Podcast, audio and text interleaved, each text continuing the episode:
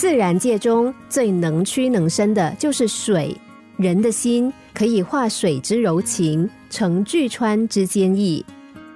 我们在生活当中都可以做一个加水的人，一帮自己加水，每天多学习一些新知识、新观念。当有好成绩的时候，也对自己大方一点，好好的犒赏自己，给自己买些礼物。第二，帮别人加水，多称赞别人，给别人一些鼓励，或者是给别人一些安慰和帮助。当我们默默的帮别人加入甘甜的水的时候，一定会带给别人意外加水的惊喜。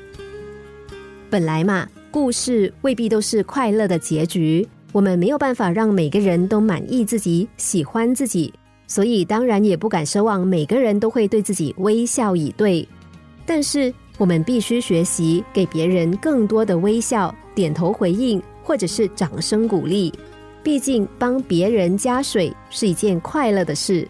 而谦卑用心的帮别人加水，其实也是在为自己加水。水它是柔和的，它可以被装进任何的容器里。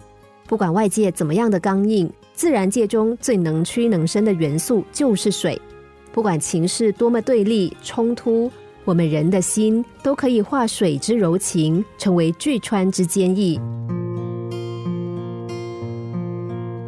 心是肉的。心也可以是柔的，当心是柔和柔美的时候，就像水一样，能够纳百川为聚合。当我们的心愿意为别人加水的时候，我们心中的水也自然会大大的汇增。